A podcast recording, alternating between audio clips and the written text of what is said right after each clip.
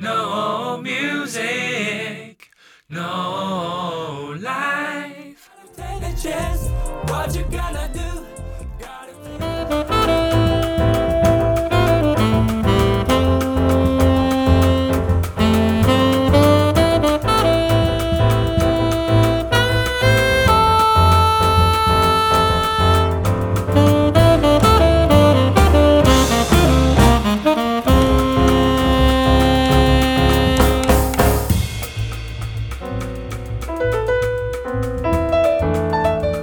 Yo, what's up？今天特别来宾是吴佩轩 on board。Yeah，大家好，我是佩轩。刚刚大家在片头听到的歌，就是收录在他去年里发行的专辑《No Reason》里面。他是吹 tenor saxophone，、Yeah，我是吹 tenor jazz tenor prayer。好像是跟你在 Sappho Jazz Bar 遇到的。就有次 jam session 的时候，我就想说，哎、有人要上来唱歌，然后开一首，哎、我听过的歌，但是我突然有点忘记旋律怎么吹那样。嗯，然后后来下下台之后，觉得，哎、他就是 Mike，然后我就跟他认识一下，搭讪他，那时候是哪一首歌？好像 Crazy Race 吧？哦、r o y Hargrove。对对。Yeah Nice nice，对，那呢今天很高兴邀请他来我们的节目。他之前有出一张爵士专辑，Yeah，No reason。说他专辑制作发生的一些故事啊什么。他之前表演经验也非常丰富，Yeah，就读辅仁大学音乐系研究所啊，大学部也念辅仁，所以我在辅仁贡献了六年了。六年。All right, cool。好，那我们就先从呃你刚出的专辑先稍微聊聊天。OK，那我其实我也有听一点你的专辑哦，嗯，里面有一首歌叫做《罗斯福路一段》，啊，在附近了，我蛮喜欢那首歌的。因为我们生活在同一个地方，可能对那个路比较有共通的记忆跟共共感，这样。耶耶耶！那你那首歌呢，《罗斯福路一段》，你创作的过程，那里面好像有用一些 motif 啊什么的，要不要跟大家分享一下？我在那首创作的时候，动机，它那首听起来很紧凑，会有个旋律，一个节奏啦，是哒哒哒哒哒哒，然后听起来是非常紧张的感觉。那那感觉可以想象是你在一个大马路上车水马龙，让你非常紧张，就骑车或是开车的时候，然后汽车呼啸而过啊，公车逼你车啊，计程车要撞你那种感觉，这样。嗯，因为我每天都从那里上下班，或者是从那边去运动啊，去各个地方啊。我每次要车要移出来的时候，公车都接连好几台这样会撞到我啊。骑上路的时候，旁边有很多那种车啊，哦，开超快，嗯，对啊，然后觉得嗯，很烦。很很也不是很烦，就是感觉这就是我的生活这样，更嗯很记忆啊每天都是那种生活。Yeah，后来我觉得，嗯，我在健身的时候，我会想到一个旋律，然后觉得，嗯，好像蛮适合我家前面这条路的，嗯。然，后就把它用钢琴弹一弹，然后再配个和弦，然后就变成这首歌，酷酷酷酷。所以你也会弹钢琴？对啊，就是没有厉害，就是考啊，或一些古典的乐曲会弹。All right，那我们就来听一点这首《罗斯福一段》。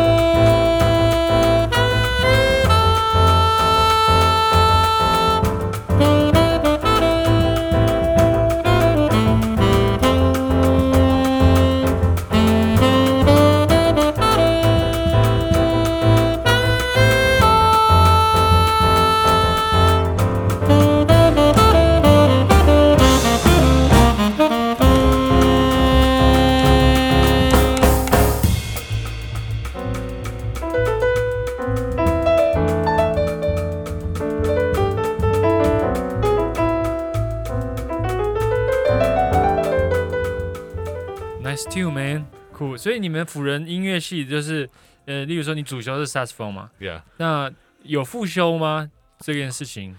嗯，我是现在念研究所的时候，复修可以自由选，比如说你要选 bass，或者你要选 keyboard，或者你要选任何一个都可以。嗯，但是我在大学部的时候，因为我主修是双簧管，哦，oboe，，Yeah，啊，音乐系古典音乐系，你主修一个乐器，除了钢琴之外，你都要复修是钢琴。就是声乐，你就复修钢琴，然后就是小提琴，你都要复修钢琴，就其中嗯一项一定要是钢琴。对对对对对，哎，双簧管那指法跟萨克斯风是不一样的，是不是？哎、其实很像，哦，是很像的。就是哦，是一个单簧，一个双簧啊，一个比较难吹，一个比较好吹。哪一个比较好吹呃，哦，萨克斯风啊，哦老少咸宜，价格亲民，所以大家都来学一下。OK OK，公园有，合体也有，everywhere 都有的。那你吹本来是吹双簧管的，对。那为什么会转到 tenor sax 呢？因为我那时候转到辅仁大学的时候，我觉得辅大很很多课程可以选了。嗯那、其实我对爵士本来就蛮有兴趣，觉得听起来很 chill 很舒服。嗯然后以前都听 Kenny G，然后觉得哦，这个就是爵士嘛。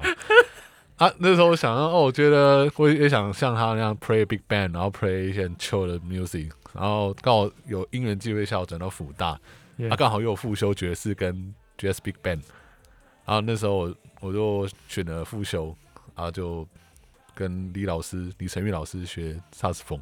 嗯。但那时候其实比较是比较像在玩，就觉得哎、诶为了修课啊，为了体验一下 Big Band 是怎样的感觉。因为我以前都 play orchestra，就是吹交响乐团而已，嗯。就觉得哎、诶好像少一点那种很很那种自由奔放的感觉。啊。那时候想体会看看，嗯但那时候没有想说我以后想要当一个 jazz player。那我那时候其实目标还是说，哎、我想当一个 orchestra 的 oboe player，就是在古典乐的乐团吹 oboe，或者是在一个 ensemble 吹 oboe。嗯那直到是我在当兵的之后，我躺在那个铝床上面，我就觉得，就是我要做什么工作，退伍后，对啊，要用什么的乐器，用怎样的方式继续生活，跟什么东西才是我最爱的东西。嗯对，那那那时候我其实想过，嗯，以现实面来说，那用我的乐器在生活方面的确有困难。那我同时也会是萨克斯风，那我觉得萨克斯风我最蛮喜欢，然后我觉得吹的时候是非常开心，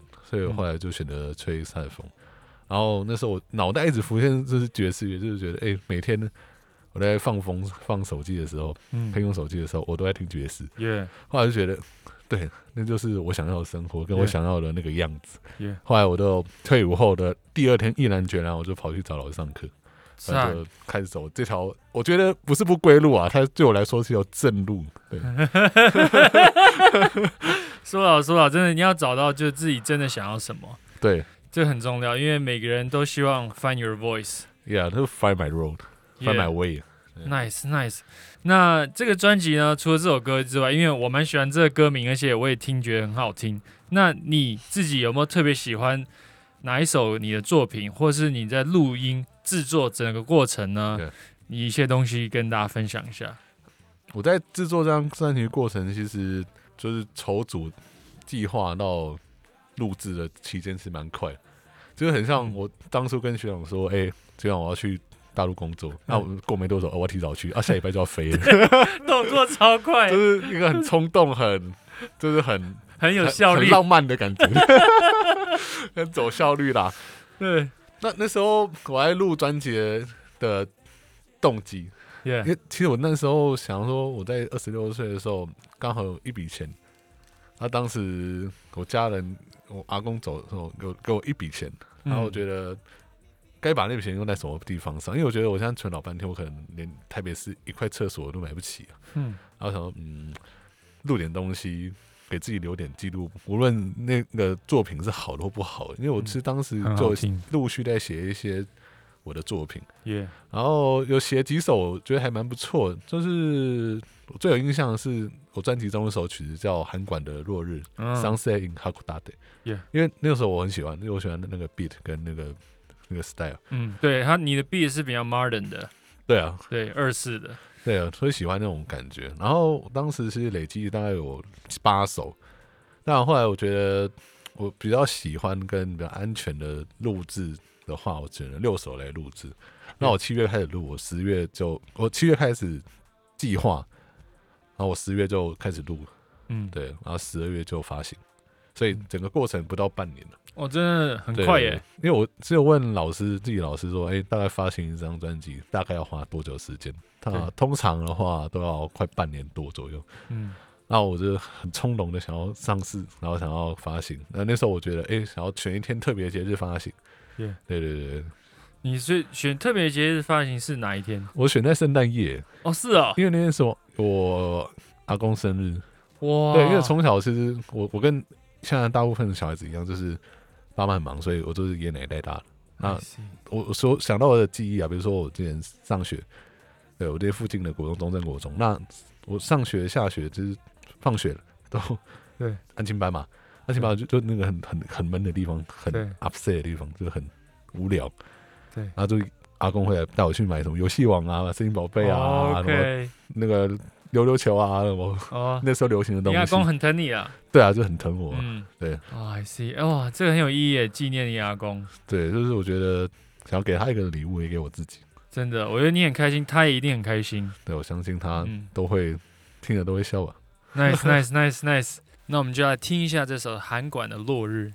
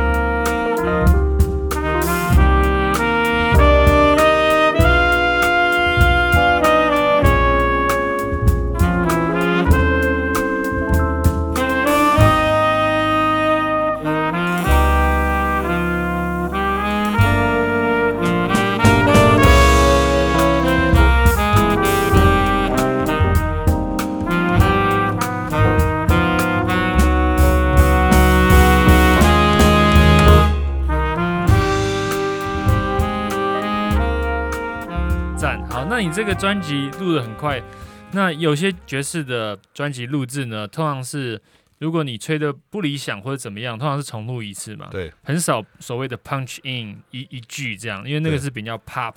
对，比较流行对。那你的录制的时候，你是很快吗？例如说 one take，or or 就是有没有很多 take 的一首歌？嗯，我在录大部分曲子的时候，其实大概都是三个 take 左右，因为我觉得爵士乐比较难，是因为当下的情绪，对。对对对，就当下的动态跟情绪都是不同的，所以你要这样 punch in 是很困难。的，因对，为不可能的。前文不不对后语啊。，yeah，所以我当时我有一首叫 No，就是跟专辑同名的那首 No Reason，yeah，录比较多次，因为那首比较难，对，嗯那首对通感来说比较艰艰深一点嗯。的指法。然后那首我可能录了四个 take，那我其他的就三个。，OK，对啊酷酷酷，你知道 Roy Hargrove？那他是美国传奇的小号手，对。然后那时候因为我也很喜欢 Roy 的东西，因为 Roy 他跨界爵士、hip hop、流行、R&B，他吹很多种乐风，所以那时候我看很多他的 interview，就像我刚刚问你问题，他那时候 Roy Hargrove 就说，其实很多他会带很多后进的乐手，年轻的冲劲很强的乐手，野心很大。Ego 也很大.想要把自己 solo 录到 perfect，这样.有年轻乐手就跟 Roy 说：“哎、我觉得我刚刚的 solo 我想要再录一次，可不可以？”然后 Roy 就说：“No，you gonna live with it。”你要，他意思就是说，呃，反正就是这样，刚录的会发行，然后你这一生就是要跟他共存的。You gonna live with it 没得选择了。对，没得选择。其实我我我自己是觉得，如果在流行乐可能不 work 啦，因为流行乐的话，你一例如说一段吉他、嗯 big guitar solo 的话，那个一定要是很完美的 solo 嘛一。定要是的。对，不太可能是你不理想，你还把它发出去。嗯，但其实，在爵士乐这种状况很常见的。对啊，我其实你像 John Coltrane 的 Giant Step，没错。你看他钢琴手是那时候你听会觉得弹的零零散散，，Flagon 对,对，Tommy Flagon 他弹的零零散散，那那可能对我们现在的 player 或是对他本人 Coltrane 来说，他也不尽是一个完美的一个 take 啊。对，你知道那个故事吗？哦，背后的故事，有听说，但是我不确定是不是真的。但是就是他突然分享一下。给他那嗯个那个列训，对。那他可能觉得哎那个三度这样 four 那个 four is chord 很难，对。他都不知道怎么怎么 solo 啊，对所以他就弹的零碎。对，对他比较口水这样哦，一句接一句这样，一句接一句这样，哇噼里啪啦。对，我跟你讲，因为这个这个故事我大概知道一二，因为在纽约有一个钢琴手，现在已经九十岁左右了吧，叫做 Barry Harris。啊，嗯，那 Barry Harris 是是以前 Monk 呃 Thelonious 他的室友，嗯所以 Barry 跟 Monk 是非常非常好的朋友。嗯那 Monk 呢是很强的琴手嘛对那时候 Miles Davis 啊，John Coltrane 常常都会去 Monk 的家去问一些 Monk 的呃乐理问题或是音乐问，因为 Monk 几乎是那种他对音乐理很有自己的独特见解，嗯所以连 Miles 跟 Coltrane 都会去问 Monk。我为什么会知道这件事情？是因为是 Barry Harris 讲给我们听的。他说，那他说这个 Giant Step 哦，不不，It's not giant step, it's just baby step。，step Yeah step 慢慢来。没有，因为 Barry Harris 不是很喜欢 Coltrane，嗯因为 Coltrane 他们去找 Monk 的时候都不理 Barry 嗯哦，他们就专门去找 Monk，都不太跟 Mary Barry 讲话或者 social 什么的。当然那是他们之间的故事。然后那个 Giant Step 这首歌呢，因为它的和弦进行在当时是不合逻辑的比，较前卫对，没有什么 two five one，因为它是跳就是大三度，三度，对，它等于是在在做数学。啊，我用我用数学去做音比较乐，理性的感觉。对对，有一点这样感觉，因为是实验性质的东西。然后那时候 Coltrane 他自己，他就是他很多练习嘛，有一个练习就叫做 The Grid，G R I D。嗯，The grid 就是一格一格一格的，对对对，所以因为 Coltrane 他要就是在很快的时间，例如说在半秒之内，他就要能换 chord change，、嗯所以他自己写了一些很 random 的 chords，没有关联的 chords，但是他要 play 那些 chords in fast tempo 这样，哦，然后他就写了，后来他就自己设计了很多练习，就是这种 the grid、嗯。没有逻辑性的 chords，、嗯。然后呢，后来他就觉得诶，这个 sound 还蛮好听的，三度这样上去，然后呢，他就把他自己练习呢，就说，啊、不然我要录一首歌，然后就是 John Step 这首歌，那是他的 practice routine 变成一首歌，然后那当时就没有人知道这个 chord change 嘛，嗯。所以呢，Coltrane 是他已经练了几个月了，每天在那边 share，在那边练习这个大三度的 change，然后呢，Tommy Flagen 来呢，第一次碰到这种 chord change，所以当然是 solo 不出来，对，然后但是其但 Coltrane 会啊，所以 Coltrane 就啊就 kill it。然后呢，Tommy Flagen 就弹的几乎是已经钻到地洞里面去了，真的就好像被 Coltrane kick ass 的，就完全不知道他在弹什么。但是他那时候，嗯，Coltrane 就是我也不知道为什么，但是 Coltrane 就把这样子的录音就发行出去了，就完全不给 Tommy Flagen 留面子，对啊，就把它发行出。哎，那时候一九五九年嗯。是就是爵士史上很重要的一年嘛，对对对。因为好像 So What 也是那一年，，yes，对，一九五九年，所以他就这样发行出去了。然后 Tommy Flagen 的名声呢就一落千丈。嗯，真的。然后 Tony Flagen 后来也还有出一个专辑，就是再弹 Giant Step，然后 solo 的很厉害。他想要证明说我是可以 play 这首歌的，对，不是他是被冤枉的，但是就已经 too late 了，对啊，所以我我觉得，所以那个可能有点极端的例子啦，嗯因为 Coltrane 你这样做，对不对？因为这已经跟 Roy Hargrove 说 You gonna live with it 有点不一样，这啊不一样的感觉，对，因为 Roy Hargrove 是说你觉得你不完美，但是反正就这样，那其实他们吹的也不差的。这对啊，可能他自己的要求，对，因为我突然想到这个故事呢，我就噼里啪啦讲一大堆。It sounds interesting，好，那我们要把多点时间留给今天的特别来宾。好，我们今天非常高兴邀请到吴佩轩来到我们现场，Yeah，那我们就下集再见，See you guys，bye。拜拜。